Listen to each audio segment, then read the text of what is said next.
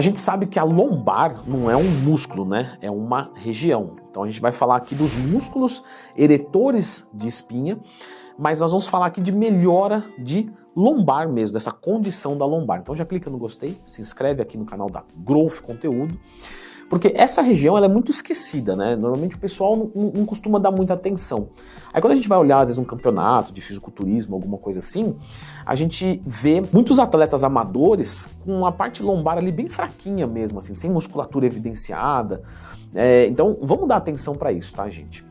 Claro que a gente está falando aqui de algo profissional e não, talvez não seja o caso da maioria de vocês. Então a gente vai trazer para a realidade do público no geral. Primeiro de tudo, nós temos que lembrar que essa região ela já é muito trabalhada em vários exercícios multiarticulares. O que, que eu vejo nisso, né, nesses quase 15 anos que eu estou? A popularização das máquinas no treinamento tomaram uma proporção absurda. Então hoje o pessoal usa muita máquina. E galera, Beleza, por quê? Porque as máquinas hoje são boas. Eu tenho até um vídeo falando sobre isso, lembra de procurar não tem mais tema. Máquinas hoje ganharam muita tecnologia e elas têm uma mecânica excelente. Então já foi a época que máquina não prestava, nem não, máquina é excelente. Só que a máquina, ela começa a isolar muitos movimentos e a gente começa a ter o core fraco. Eu que atendo muitos alunos na consultoria, eu tô vendo muito isso. O pessoal com o abdômen lombar fraco. Por quê? Porque não está mais estimulando. E isso é muito ruim. Então, exercícios isoladores de lombar, como hiperextensão lombar, em muitos casos, eles não são assim necessários, obrigatórios. Mas, nos dias de hoje, é, eu estou começando a prescrever para alguns alunos, porque você vai numa academia, ah, não, aqui não pode fazer levantamento terra. Tá bom. Ó, agachamento livre. Não, então, agachamento livre aqui também a gente não pode agachar aqui. Mas a gente tem aqui o, o agachamento no rack. Beleza, ótimo. Mas o agachamento livre é específico. Ele não é substituível pelo agachamento no rack dependendo do que você quer trabalhar. Então você precisa de mais de um exercício para fazer essa troca. É isso que eu faço. Ah, mas um leg press é um trabalho diferente. Ah, vamos fazer uma remada curvada. Pô, professor, não posso fazer a remada na máquina que eu gosto mais. E aí assim, eu tenho que cuidar da aderência desse indivíduo. Então não adianta eu passar um treino para ele que vai desestimular ele, não vai fazer ele para academia. Mas eu também não posso deixar ele na mão. Então, vamos lá. Para quem faz exercícios livres, remada curvada, levantamento terra, agachamento livre e stiff, tá? Esses quatro exercícios, você tem uma lombar forte, ok? Talvez você precise de coisas a mais, talvez, mas provavelmente não, tá? Para um nível não competitivo.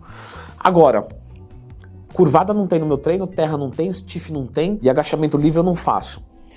É recomendado a gente fazer extensão lombar uma, duas vezes na semana. E a gente pode colocar também o exercício de prancha.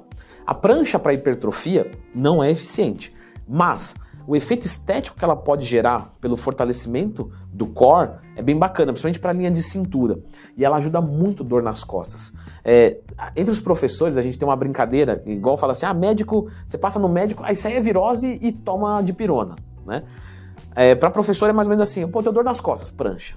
Antes de qualquer coisa, você faz prancha? Não, então primeiro você faz. Porque prancha para lombalgia é muito bom. Normalmente, quando a gente vai fazer prancha para lombalgia, a gente faz pelo menos aí três vezes por semana, três séries até a falha, com mais ou menos um, dois minutos de intervalo entre elas.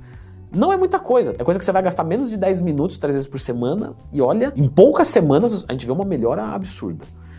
De qualquer forma, se a gente quiser hipertrofia dessa região, parte estética, é muito bom que a gente faça o stiff, e o levantamento terra, que é o melhor exercício para a região lombar. O agachamento livre e as remadas curvadas também ajudam, mas não tanto para a hipertrofia. Leandro, outros exercícios, como por exemplo fazer um, um, crucifixo inverso, só que fazer ele de forma livre, sem estar deitado no banco. Eu entro naquela posição e executo. Beleza, ótimo, isso também vai ajudar. Mas como a carga que você manipula é menor, uma remada curvada é muito mais impactante. Então, os melhores exercícios para região lombar, em termos de hipertrofia e força, são esses que eu citei: terra, curvada, stiff, agachamento livre e a prancha. Podemos fazer de forma suplementar a hiperextensão lombar também, sempre colocando carga se você aguentar. Combinado? Então eu vou deixar vocês aqui com a indicação de mais um vídeo para a gente continuar os estudos para melhorar